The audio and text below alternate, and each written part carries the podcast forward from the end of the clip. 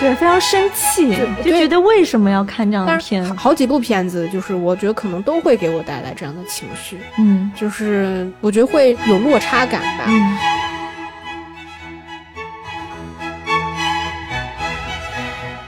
迎收听电影疗养院。大家好，我今天是在春节档花了超多钱的小猪猪。大家好，我是大年初一在电影院待了七个半小时的石头姐。可以看出，这个二零二二年的春节档是又费钱又费时。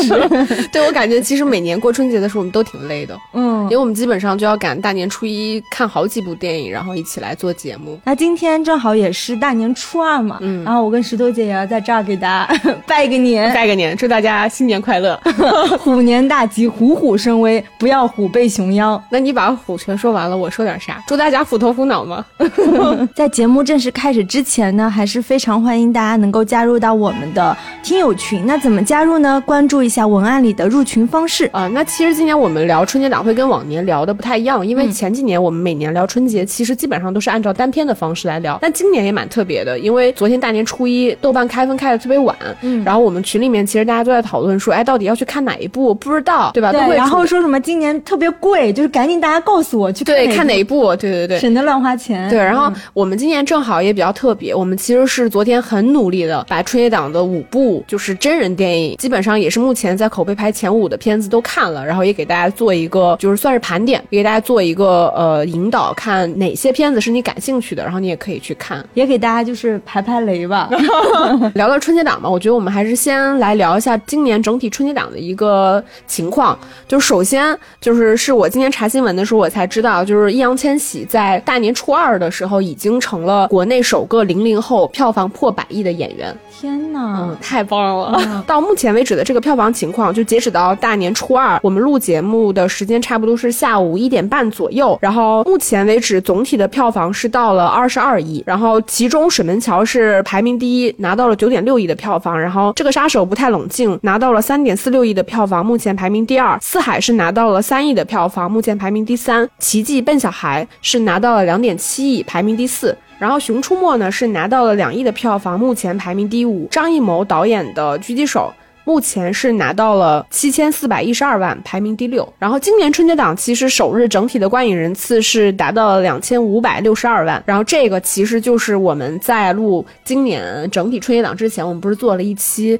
类似于就是春节档整体的历史加当前数据的这个盘点。然后当时我们也产生了一点担忧，就觉得说今年不光是期望说整体的这个票房成绩能有一个更高的突破，其实我们是期望在观影人次上能有一个突破的，但应。应该是主要原因是因为今年整体高票价的原因，今年的观影人次其实较去年的三千四百六十六万是减少了接近九百万的观影人次，其实这个损失是挺大的。然后这个春节档的这个平均票价涨得非常厉害，去年其实就已经挺贵的了，去年平均票价是四十八点九元，那到今年其实这个票价已经达到了五十八点六元。就我们群里面大家也都是嘛，为什么大家在在那么急切的说到底要去看哪一部，也是因为这个电影票太贵了，你。你你看电影一共花了多少钱？目前为止我都没敢仔细算，因为我看了一共四部电影，其中最便宜的是《四海》，六十九块钱，其余的三部都是在九十六元以上。哇，你看电影比我在上海看还贵啊！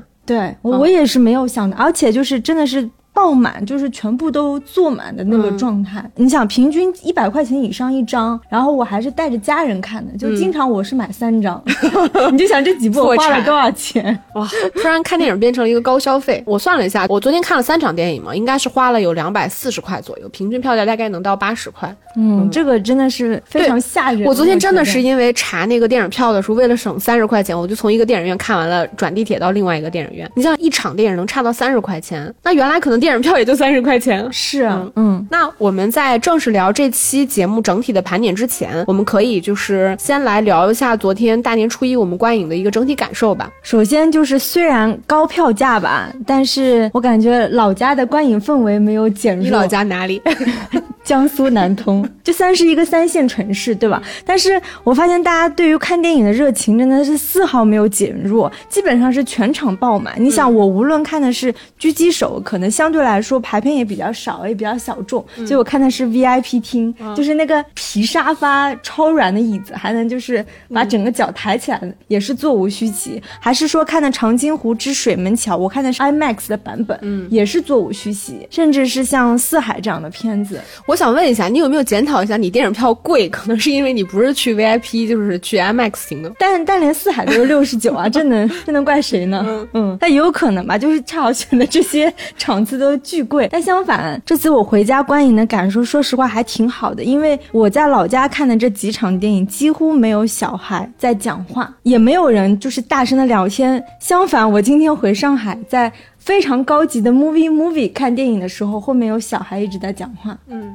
所以你看，就是可能大城市和三线城市的这个观影素质和观影体验也在缩小。嗯嗯，这个略微片面了一些，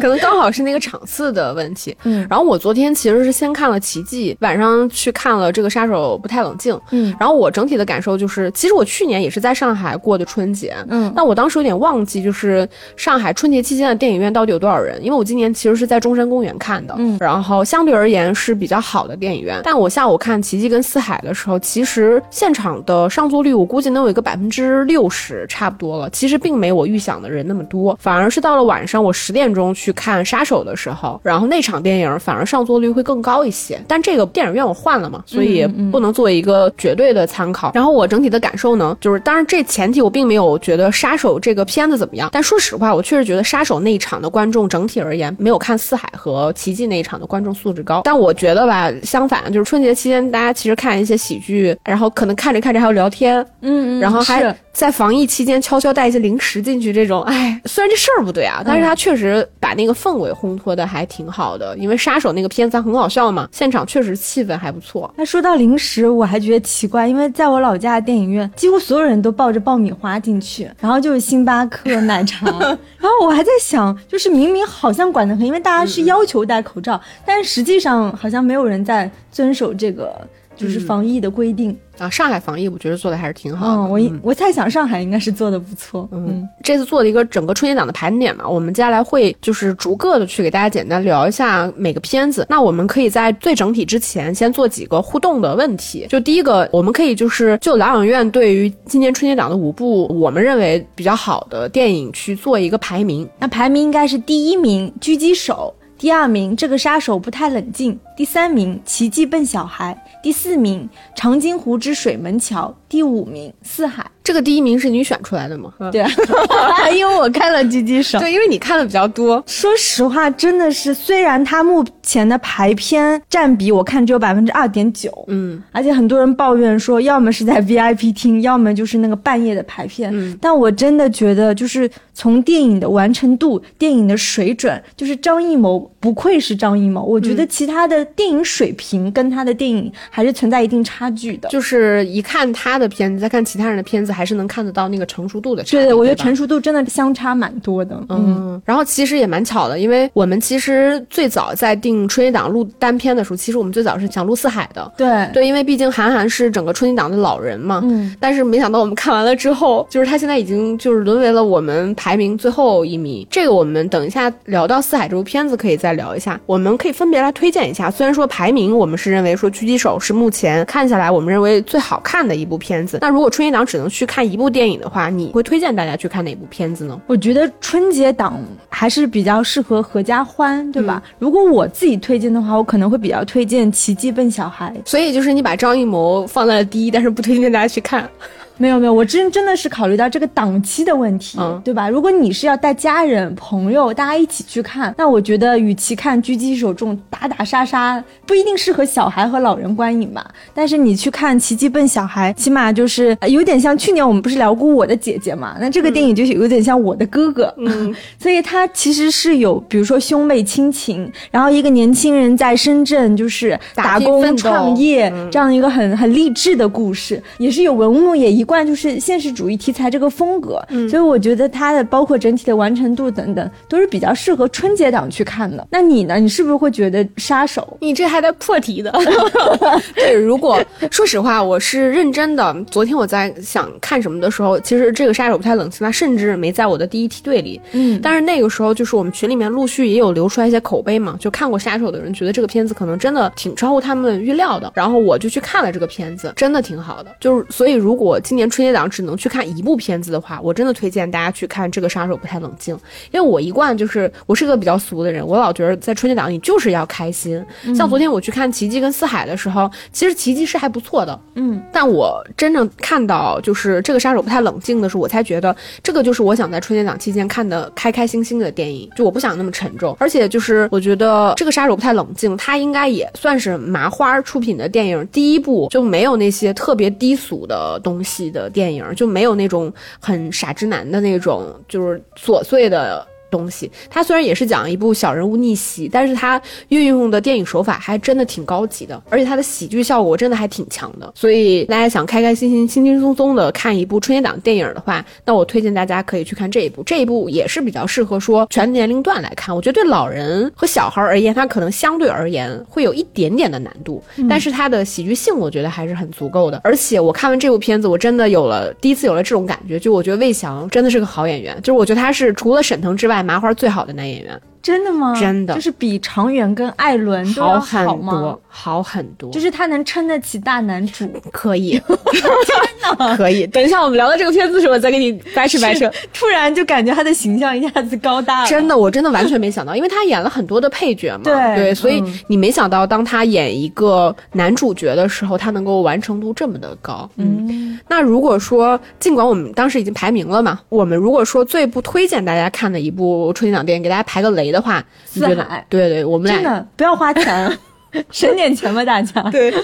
对，我们应该是不约而同的都选择了四海。那我们就按照我们刚才排名的顺序，我们来个倒序，我们从第五到第一，然后逐个给大家聊一下这五部片子。那第一部我们就来聊一下四海吧。四海是就是韩寒编剧跟导演的第四部长片，给大家简单说一下韩寒。总体的片单就是在一四年的时候，他是拍了一部《后会无期》，到一七年的时候是拍了《乘风破浪》，然后到一九年是有一部《飞驰人生》，然后再到二零二二年的这部《四海》。这部片子其实我觉得跟韩寒之前的电影都在延续一个相同的主题，就是对于父子关系的这种描述：无能的父亲、缺席的母亲，以及沉默隐忍奉献的白月光。那你看完了这个片子，你可以简单的聊一下。我看完的第一感受就是觉得特别割裂，嗯，就是它的前半部分跟后半部分。完全不是一个感觉的，然后就觉得拼贴感特别重，而且我之前因为看抖音上的一些他宣发的一些片段，我以为沈腾的戏份会很重，就是他是那种应该是韩寒式的风格加腾式喜剧的结合。其实大家看完都知道，沈腾就是一个客串。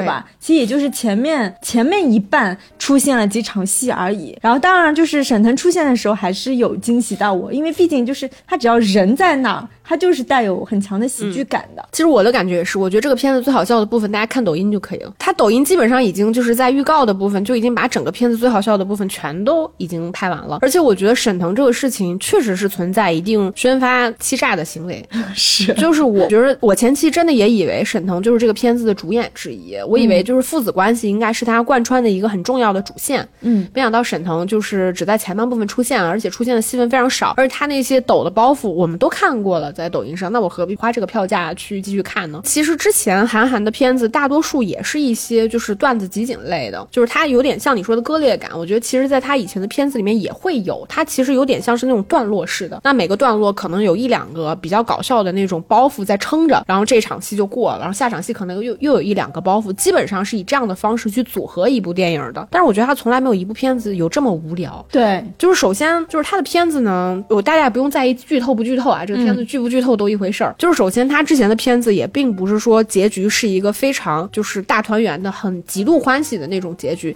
但到这部片子，我觉得大家一定会看得莫名其妙。因为我当时看完那场的时候，现场观众就有在那说说这结局到底是为什么意思？对，为什么就是要死了朋友死女朋友？这兄妹俩全让全弄死了是几个意思？而且就是我其实一贯不太喜欢韩寒之前的电影的主题，我觉得他的电影其实有一个就是那种中年男人的自我反思。对我觉得意淫倒是一一方面，对。然后我觉得他其实想表达的是一种父子关系，就是我不太确定真实生活里面就是韩寒跟他父子或者是这个母亲的关系如何，但是你能看得到他电影里面一贯在表达就是这种父子关系比较明显的，其实就是那个乘风破浪嘛，嗯，就是那个徐太浪，就是邓超饰演的那个徐太浪的角色，其实应该跟他本人的贴合度是很高的。他一直在探讨一个可能对于家庭就是付出非常少，然后看上去非常无能的这样一个父亲，那如何跟他去有一个和解？那在这部片子里面，其实刘昊然跟沈腾就是这样一个一对父子关系，但是他并没有做一个重点，他其实表现的非常少。那同时就是另外一个就是他缺席的母亲，这缺席的母亲其实在那个《飞驰人生》和《乘风破浪》里面都有，就是一个是那个赵丽颖饰演的牛爱花嘛，讲到说她很小的时候就死了，然后再到《飞驰人生》里面，本身那个他的儿子张飞就是一个被母亲遗弃的小孩儿，然后到了这部片子里面，我觉得其实你表达这些主题和反思，我觉得没什么问题，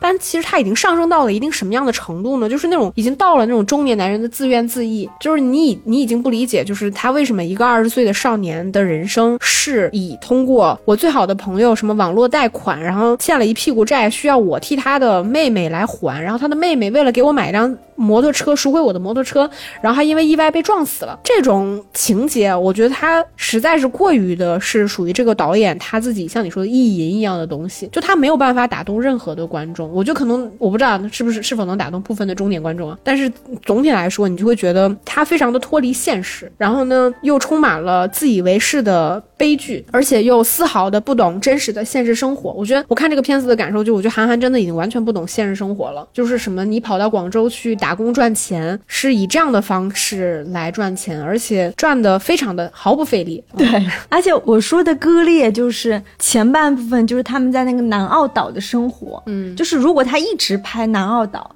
最多我就会觉得他可能就属于韩寒的意淫吧。嗯。就是可能勉强还能看，后会无期似的那种。对，或者就是那个摩托车版的《飞驰人生》吧。然后到后半部分，我突然觉得特别像最近看那个电影《雄狮少年》，对吧？那个感觉就是莫名其妙的，你们俩就去那个广州打工，而且打工归打工，你们俩还非得发微信不见面，对吧？莫名其妙的那种，就是互相不依靠，然后各自成长的那个，真的是矫揉造作，非常矫揉造作，浪费钱。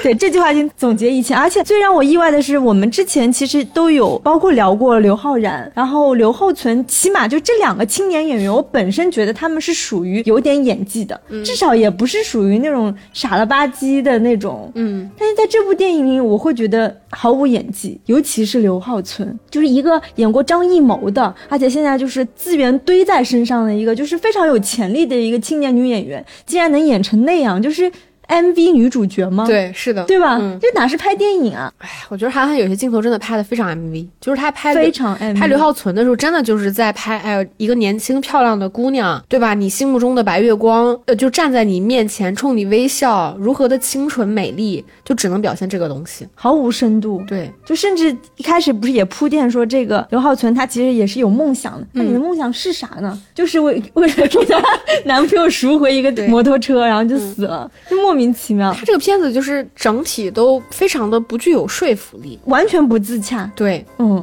就是你可想而知，一个像长成刘昊然和刘浩存这样的青年男女，跑到广州这样的地方，居然是以餐厅服务员和那个在游乐园做那个飞驰摩托车的表演。飞驰摩托车，我飞驰摩托我都觉得他是有一定自洽的，因为毕竟是一技之长，嗯，对吧？刘浩存长成这样的姑娘，在广州找工作处处碰壁，就哪怕她没什么学历，她也不是那么的成立。真的，尤其是在当下这个语境里面，而且就是因为一直以来我都还挺喜欢刘昊然的，我觉得他是 就是新生代的年轻男演员里面非常有资质的一个，而且出道开始其实演了很多的大荧幕电影，我觉得相对而言是比较出挑的吧。但是因为今年刚刚好，我们还会聊那个奇迹，就是易烊千玺，我觉得他今年甚至不如像易烊千玺这样一个 idol 出身，然后中途转行去拍电影的演员表现的好。是的，我觉得真的刘。刘昊然是有点可惜。对，但是嗯其实我觉得这个应该跟整体的剧本，然后整个，我觉得是可能导演的责任更大，可能演员的责任未必那么大。是是是，其实我刚刚想说的就是这个意思，就这两个演员我们都是觉得不错，起码是比较有资质的演员，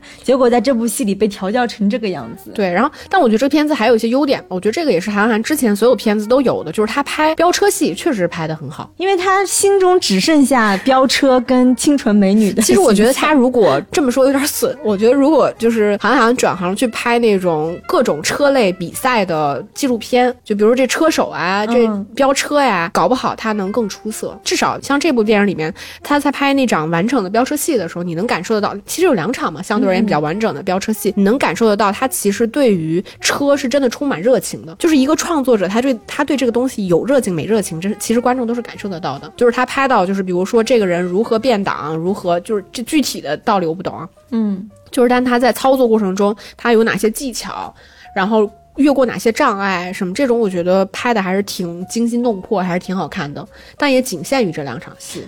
除此之外，毫无真的是毫无看点。对，而且你不觉得就是有一场陈小春不是在那儿调教他，作为一个专业的车手，在那儿教他说、你技巧哪里用错了，什么什么的。我以为这个会对这个人物有什么影响呢？戛然而止，没有任何影响。他作为一个车手，在骑车这件事情上几乎没有任何追求。而且没有什么成长。嗯，而且做事非常莫名其妙。我还我还很讨厌，就是韩寒之前就是他给演员起名，就是我觉得你作为一个专业的作家，为什么起名要用这么下三滥的方式？什么无人要、无人疼？他之前那个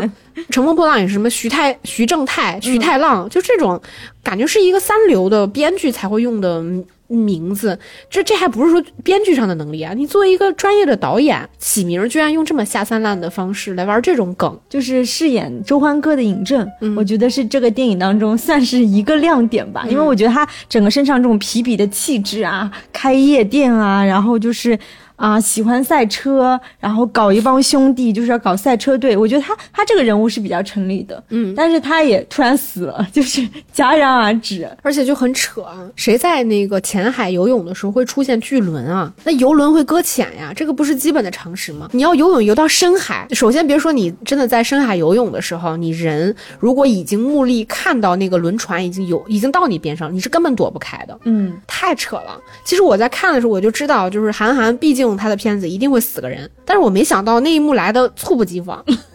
就是以这样的方式去死，然后还有什么两个人，就是刘昊然和刘浩存到大城市去住这个酒店，说含早不含早。其实如果真的是没住过酒店的，就是这梗吧，我大概也理解，但是你没有必要一遍一遍一遍，对对对，就是你玩多了，大家就会觉得你很 low。对啊，你觉得观众都是傻子吗？就是你不能，就是演员，比如说你演员在演一个就是一本正经的傻子，我觉得没问题，对吧？观众会获得一种就是这种在智力上的这种优越感。但是其实如果你一遍一遍的把这种东西放在观众面前，观众会觉得你在愚弄我，是你在瞧不起谁呢？这梗我是听不懂吗？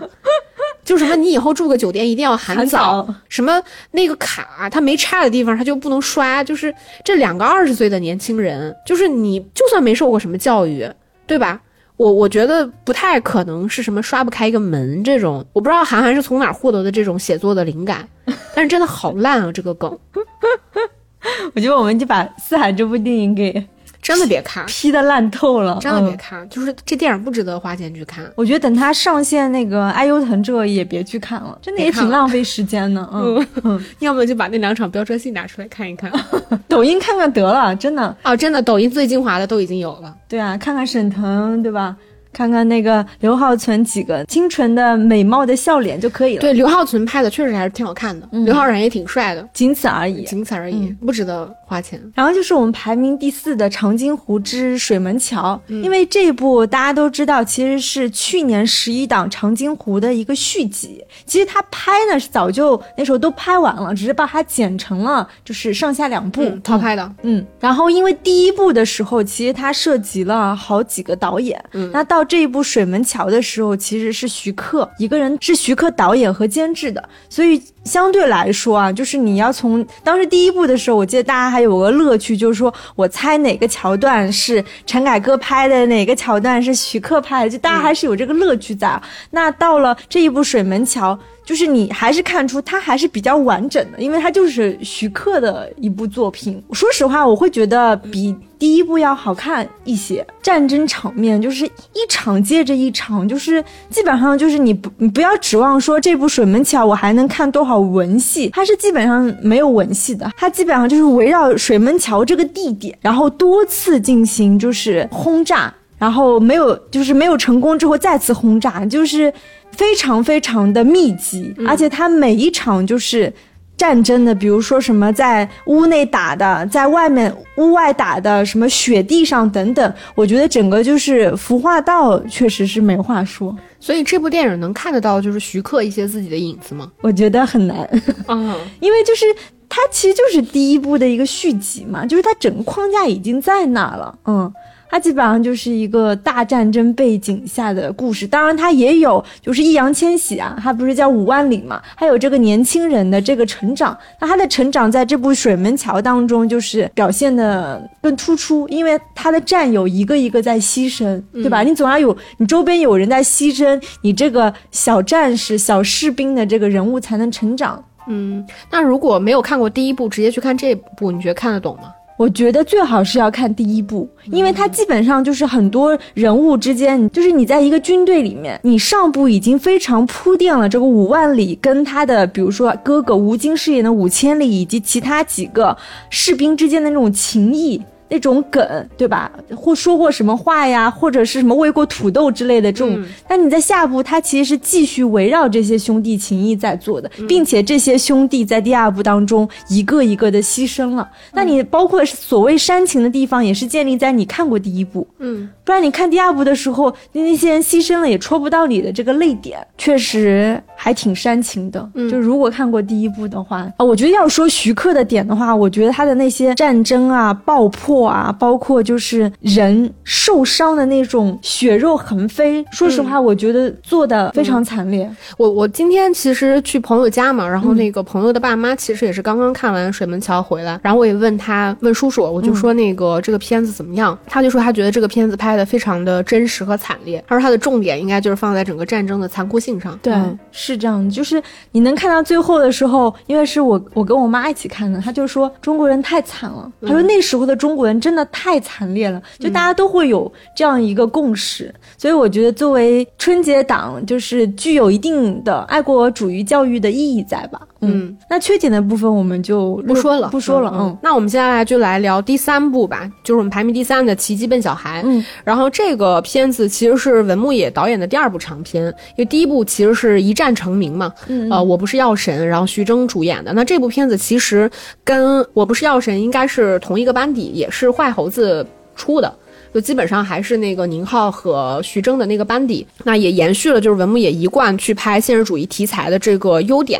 就我觉得他确实是有机会成为中国拍现实主义题材电影的第一人的。就我我我先光想想，我脑子里其实并没有想到特别多专注在说现实主义题材电影领域的导演，而他其实并不是单纯的现实主义，他其实是把现实主义跟商业片儿做了一个很好的结合。那我觉得其实对于普通观众而言，相对而言是比较好理解的，因为上一部其实。男主角是徐峥，他整体的故事背景是在上海嘛？那徐峥其实饰演的是一个上海的中年男人。那到这一步，他其实背景是整体放在了深圳，然后是那个易烊千玺跟妹妹，就是相当于而言，他是更加年轻化的，也更符合，我觉得更符合深圳这个地方整体一个创业充满机会的这样一个城市氛围吧。然后我自己整体的感受，我觉得还挺好的。然后也有非常多，就是在我们开始也提到了，有非常多这种人物励志啊、个人成长啊等等相关的这个部分。对整体的观感而言，就。是成长加奋斗，我觉得都有。因为这部片子我们会出一个完整的单片来聊，那具体的部分我们就可以，就是如果大家感兴趣对这部片子的话，可以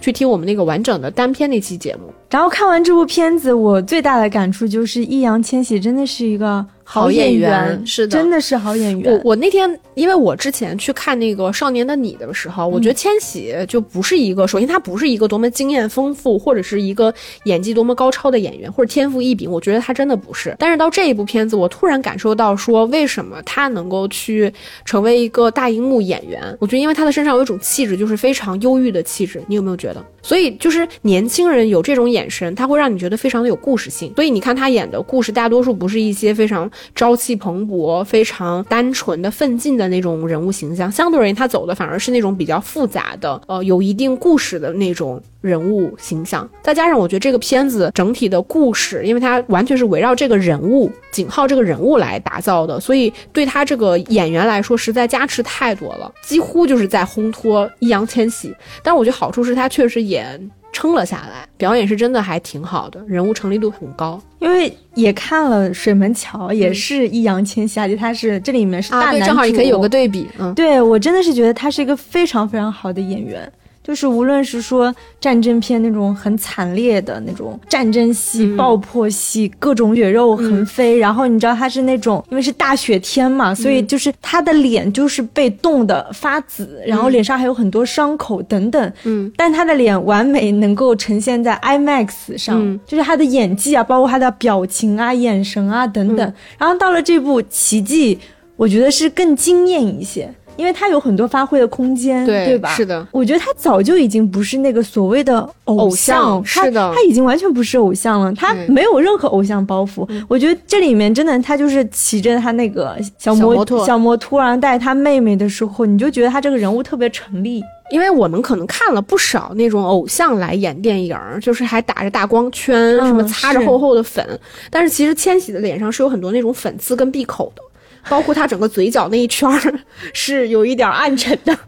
然 后这都不是重点，重点是他的手是有倒刺的。嗯，我觉得他就没有刻意的去，我不确定啊，他是刻意有保留这些细节，还是说他可能没有太注意，还是说，反正我觉得就是做一个演员，你投入在你的角色里边是非常重要的一件事情。就是因为千玺今年其实是二十二岁嘛，二十一、二十二，然后这个片子里面的定位其实是二十岁的人，我觉得他整个人，他只要站在那里，他就是一个他这个年纪的人的样子。但是因为整个的阅历背景不一样，然后他要呈现这个人物状态的时候，我觉得，比如说手上有倒刺这种事情，不是。说狂吹啊，嗯，但我确实觉得那一瞬间，我感受到了这个年轻演员的诚意。我觉得确实是有成为更优秀演员的这个潜质。但不知道为什么，我明明不是要聊奇迹的单片，在这里成了易烊千玺的夸夸群。对，因为我们本来就会聊他的单片嘛，嗯，那我们就等到单期节目的时候继续聊。那我们接下来聊就是我们排名第二的这个这个杀手不太冷静，嗯，就是因为其实我一直以来对麻花是有一点偏见的，像之前那个羞羞的铁拳，还有那个夏洛特烦恼，嗯，因为麻花。的电影给我一种感觉，就是它其实好多时候都在表现一个所谓的小人物逆袭，但其实那个小人物大多数是是个男性。那男性的成长跟逆袭过程中，他就会有一个像背景板一样的女性，就是其实像玛丽嘛，玛丽就是麻花各种男演员的固定搭配的女演员。那到这部片子，我觉得是麻花第一次我看到他没有依赖任何所谓粗俗的那种喜剧方式，嗯，就是低俗的那种喜剧跟搞笑方式，反而表现出来一种非常有质感的喜剧。那先简单来聊一下这个片子的一个基本的。背景，这部片子的编剧跟导演是邢文雄，这个也是他第一部导演的作品，但他之前其实是个编剧。那个二零二零年的《喜沐浴之王》，他就是编剧之一。那主演就是魏翔，然后包括马丽、黄才伦跟陆明浩。像马丽、黄才伦这种，就是我们比较熟悉的这个麻花的固定的演员班底。那魏翔其实最开始我也夸过一轮了，我觉得他就是 麻花除了沈腾之外最好的男演员。然后我看到这部片子的时候，我突然第一次感受到的就是麻花其实现在的阶段的麻花，算是他在电影里面。的第二纪元，第一纪元其实是他从原创的那些话剧剧本，比如说《夏洛特烦恼》《羞羞的铁拳》这种改编电影的方式，到了这一部，它其实是翻拍自二零零八年三谷幸喜自编自导的电影《魔幻时刻》。然后还有一个就是我看到就是预计明年上映的一部片子叫《独行月球》，具体我还不太清楚。但是我当时看到那个预告片的时候，我就想到了就是二零一五年雷德利·斯科特导演，然后马特·达蒙主演的那个《火星救援》，它有点那个意味，就是也是在月球上面嘛，它背景是挪到了月球，然后也是那个闪。沈腾一个人被留在了月球上，就是大概是这样一个设定。然后我就感受到，其实这个可能是麻花已经进入到第二个纪元，有点类似于是那种喜剧翻拍，就是他把一些已有的电影去进行了一个麻花化的电影喜剧改编。那这个片子其实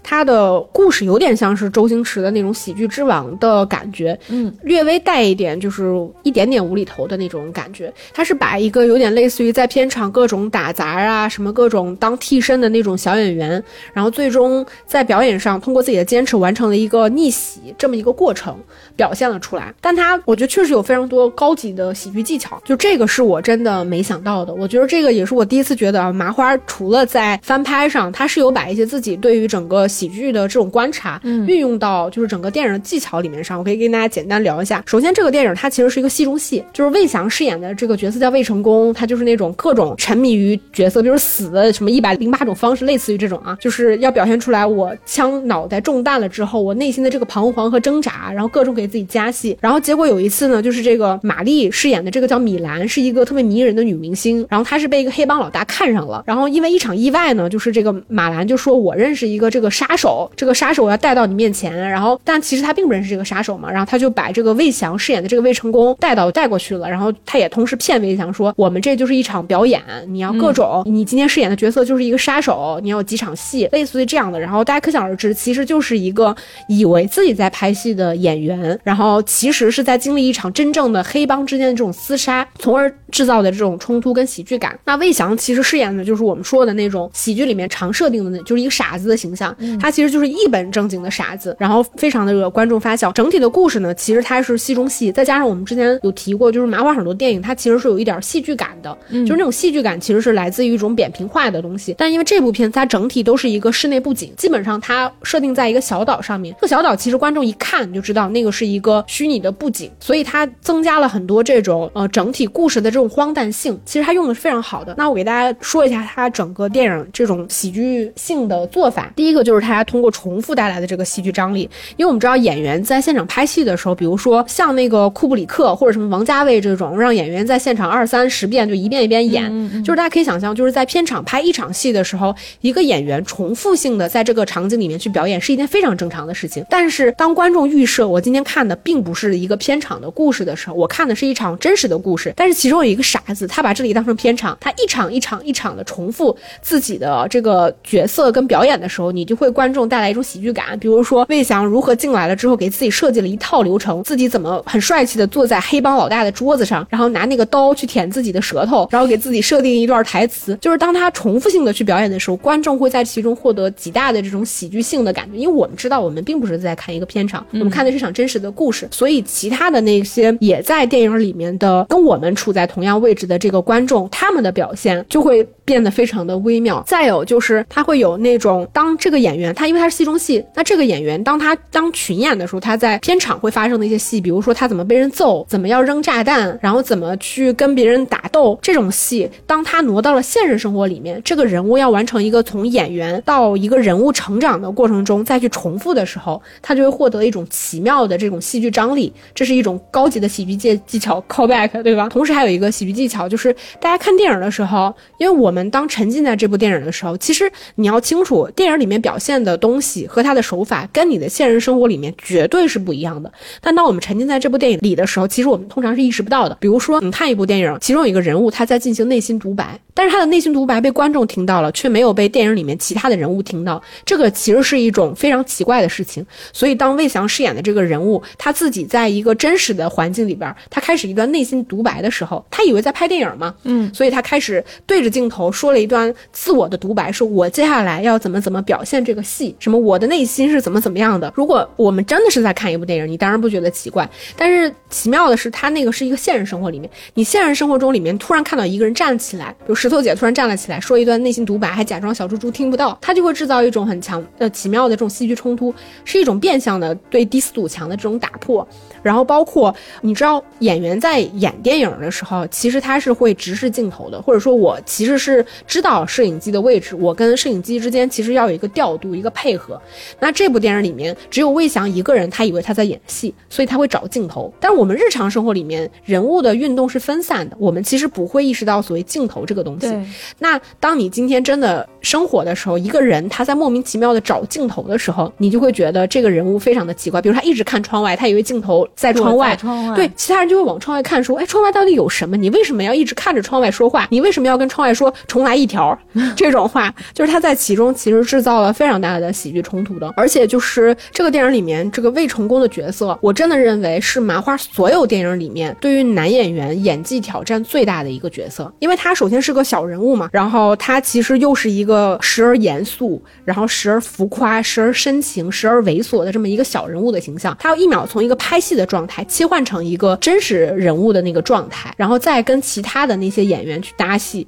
要完成一系列的人物的成长，这个其实难度真的非常大。我觉得大家如果去看的话，你会觉得为什么魏翔才拍了他第一部的人生的男主角？因为我在看这个片尾的时候，他有一点呼应，也是魏翔可能杀青的时候他在说说很感谢大家，就是来呃帮我拍完了我人生中第一部这个男主角的电影。就你在对照到整个电影里面魏成功这个角色，你几乎可以想象到，这就是很多时候是他这一个一直在拍一些配角的演员的成长心路历程，他非常的成立，再加上他的表演非常的好。真的就是那个喜剧性拿捏的很够，而且有意思的是，因为那个整个电影的场景，它其实是一个布景嘛，它其中还就是致敬了一下雨中曲啊，就是那个什么 Singing in the Rain，就是那个对那个电影里面他还在那演，然后非常的有意思。然后玛丽饰演的其实是个米兰嘛，因为我觉得玛丽也非常有意思，玛丽似乎演什么都成立，是，而且她跟麻花的男演员真的是。百搭，就无论今天让他演的是一个什么女屌丝，什么女汉子，然后他这部片子里面其实演的是一个万人迷女明星，嗯，你仍然觉得非常的成立，觉得玛丽就是那种有点做作的，然后真诚的，但是又被各种男人爱慕着、追求着的那种女明星，你相信，你就是都很成立，所以这个片子我真的还挺惊喜的。是发自内心的就是很就是期待大家去电影院可以看一看这部片子。关于这个电影，我虽然没看吧，但我在就是抖音上也刷到了一些段子，我觉得特别搞笑。就说魏翔打电话给那个艾伦，嗯，他就说那个我第一次演男主角，你一定要去看这部电影。然后艾伦说这个电影我也演了。就是就感觉到魏翔，他可能真的是你说他演从艺至少也有二十年吧，对对吧？他演了那么多小人物，那么多配角，然后突然就把他放在一个男主角的位置上，所以也还蛮期待。被石头姐说这么好看，真的挺好的。因为麻花的电影我大多数我都看了，嗯，就是我虽然一边说啊，但是我其实都看了。然后他的男主角除了我们说最开始沈腾啊，什么常远呀，包括黄才伦啊，对。那个长远啊，其实都有，就是当过男主角，独挑过大梁。这这一众人里面 最出色的，真的是魏翔，就是他在演技上，确实是更出色的。而且就是春节档，我真的，我真的春节档就是想看一些轻松的电影。然后这部电影我觉得就很成立。我那天在那个电影院看的时候，其实片子前半部分可能前二十分钟吧，我也没觉得好笑，但我旁边人已经笑的不行了。然后他还在那儿，我旁边一个姑娘就在那说，怎么这么好笑，笑死我了。然后我就觉得到底哪里好笑？但是。当我看了，就是从我刚刚给你讲那场戏，就是那个艾伦，不是就就我刚刚给你讲那场戏，就是那个呃魏翔一遍一遍进入那场那个房间里边去演的时候，那个喜剧性就开始出来了。然后到后面一直一一路都非常的好笑，就是他对于这个傻子的塑造非常的成立，然后这个演员的表演也非常的细腻。就是我觉得作为一部喜剧片来看，确实是我觉得算是麻花，在我看来，我觉得它几乎是麻花最好的片子。天哪，这部电影就是 可以还没看的。观众可以，大家再去看一下。嗯，那现在到了我们盘点的第一名了嘛？冠军。Number one，狙击手这部狙击手呢是由张艺谋跟他的女儿张默一起合导的，因为张艺谋是完成了大部分的中国的部分，但是他也有一些美国的部分是张默导的，所以真的是父女俩就是合拍。他的主演有青年演员陈永胜，他其实是男一号，但是里面有我非常喜欢的张宇和张译。张宇真的是也是最近在大荧幕上见了好几次，从那个东北奇迹里边也有他，对奇迹里面他。他也是客串。对，然后我突然就是也是 get 到了张宇的魅力。就我之前就帮我们疗养院设计 logo 的设计师，他非常喜欢张宇。然后上次有活动现场照片的时候，我还多专门多发了他几张，就是张宇的特写。我发现张宇的脸真的非常小，嗯，所以当他出现在大荧幕上的时候，然后他这里面因为饰演的是一个狙击手，这样一个叫五班，他是饰演的那个班长。嗯，大雪天里面就是雪微微的落在他的那个胡子上，然后戴一个帽子，然后那么小的脸，就觉得好帅啊！张宇真的很帅很帅。这个我们我们看东北虎的时候，你没有 get 到他的帅吗？也有，但是因为那个是渣男，所以就是你没办法对他投注太多的情感。当他就是饰演这样一个非常有魅力的神枪手，我们不说他什么英雄吧，我们就说他是一个神枪手，技术特别好，而且特别有那个战略的那种嗯能力的时候，有头脑的时候，这个人物真的是不得了啊！不得了。然后讲一下这部《狙击手》到底好看在哪里吧，因为其实这几年张艺谋也算是宝刀未老吧，嗯基本上一年一部吧。就这两年，从一秒钟、悬崖之上，对吧，再到今年这部《狙击手》，我觉得这几年好像张艺谋有一个路子，虽然这几部。都是不同的题材、不同的故事，但都有种以小见大的拍法。嗯，对吧？就是一个特别特别微小的事件，去折射一个大的时代。那这部《狙击手》它其实也是讲抗美援朝战争，但是呢，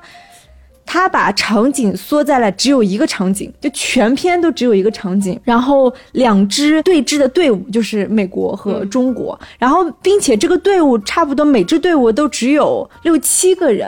并且是一场就是所谓的狙击战，狙击战基本上就是考验是你的枪法和你的计谋，对吧？所以它没有任何远距离战远距离对。嗯微小的，就是那种什么低密度的狙击战的那种拍法，它没有任何大场面，没有任何就是什么爆破呀那种，然后也没有那么多的人，就是两支队伍，一个场景，几把枪，嗯，对吧？就这么小的，看上去啊，好像是很很简单的一个故事，但是它真的是拍的，它 它真的拍的非常好。还是说好在哪里？一个就是基本上这种战争片，它背后肯定都会讲那个英雄人物的成长。这里面的成长的人物就是刚刚说的那个青年演员陈永胜，这里面饰演的是一个叫大勇。那他这个人物从一开始，比如说他在战争中，就是还是会经常掉眼泪的，就是他的战友都叫他爱哭鬼这样的一个人物。他通过在这么一场狙击战当中，通过他一个一个战友的牺牲下，他得到了成长。他所谓的这个成长，其实更多的我觉得是在战术上面。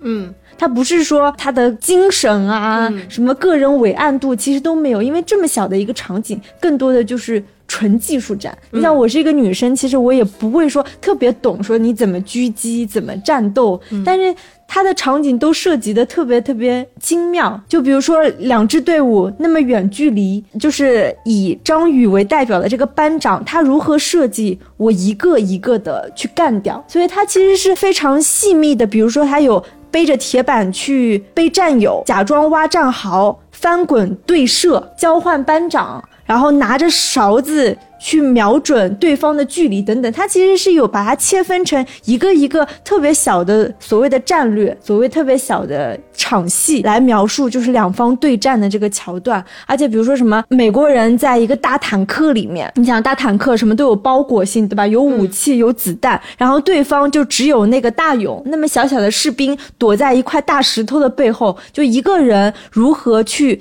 对战整个大坦克等等，就是我可以不剧，因为我只要一剧透，那基本上就是具体的一些场景了。但是我只能说，每一场戏都设计的非常巧妙，并且镜头语言，嗯，然后作战的方式特别巧妙，而且还有就是张艺谋，我觉得从在之前的那部《影》延续到一秒钟的时候，我会觉得他有那种中国式的留白，因为它是一个雪景的场地，所以它基本上你所谓的躲避物。战壕，当然了，还有就是有一些石头等等，就是他会利用这些啊大的背景下一些小的布景，他如何去制造那种双方对仗的紧张感等等，就是你能看得出这个节奏很好，是吗？非常好，非常精密，并且就是它不会让你觉得很满，因为它很留白。我我觉得这是他从影开始的一种一种。技巧，然后到这一步，我觉得他拍狙击手，他在意的不是说啊，我我要描绘什么抗美援朝战争这个民族精神折射的多么多么厉害，他通过这一个小士兵。通过这么多场精妙的对决，会让你感受到所谓的民族精神，嗯就是以小见大。我觉得大家可以具体的去看，因为每一场对战都非常好看，真的非常好。我我是一个女生，我都会觉得哇，还能还能这样射击，就是这种感觉。嗯，但是你已经把你最推荐的名额留给了奇迹，你不能推荐了。因为其实大多数就在我的认知里面，就大多数拍这种密闭空间或者说固定场景的电影，它相对而言更考验导演的整体调度能力。调度对，其实张艺谋在我的印象里，就是他其实是一个可能并不是，就是他可能在画面上，或者他调度上当然也很厉害，尤其是一些大场面的调度，他是非常擅长的。但其实这种，因为我听你描述，我觉得他可能是场景比较单一的这种调度对。相对而言，我之前一直觉得张艺谋可能不是非常擅长这一挂的导演，而且听你讲下来，这种片子它其实非常的讲究这个节奏感。那要是这样说的话，那我觉得确实是宝刀未老。真的是宝刀。而且你知道这部片子的时长非常短，嗯它是我们这几部春节当中最短最短的时长。对，但是因为它本身就是场景很小嘛，所以你、你会觉得看完之后就是意犹未尽的感觉，嗯因为没有任何一秒钟，没有任何一个画面感觉是可以浪费的，可以剪掉的。嗯到这种程度，我觉那你得真的是蛮好看。觉得这部片子算是张艺谋这几年最好的片子吗？对，这三四年，就从影到现在，我觉得是最好的。哦，嗯那确实还是非常值得大家去看的。嗯，那盘点了今年二零二二年嗯，最重要的几部春节档嘛，哦因为我们刨去了动画片嘛，对吧？嗯，那回归一个初心的话，你对春今年春节档满意吗？说实话，我觉得反而是有点失望的。记得就是当年我们聊《流浪地球》《疯狂的外星人》那一年，其实也就是疫情前一年，二零一九年，嗯，然后到到今年，我真的觉得就是纯从影片的质量来说，我感觉。是有倒退的，就不会有真的觉得那种神仙打架，因为都太好看了，我不知道看哪一部那种。反而今年就是大家就是完全可以各取所需，嗯，我有同感，是吧？我有点嗯失望。对虽然就是没春节档之前，我就大概有这个预。期，对就觉得说，好像我自己直观的感受，我就没有哪部片子我是特别想去看。我觉得我们完全是因为要工作，嗯所以就疯狂的在那儿看。但是如果说我不是为了录节目去选择的话，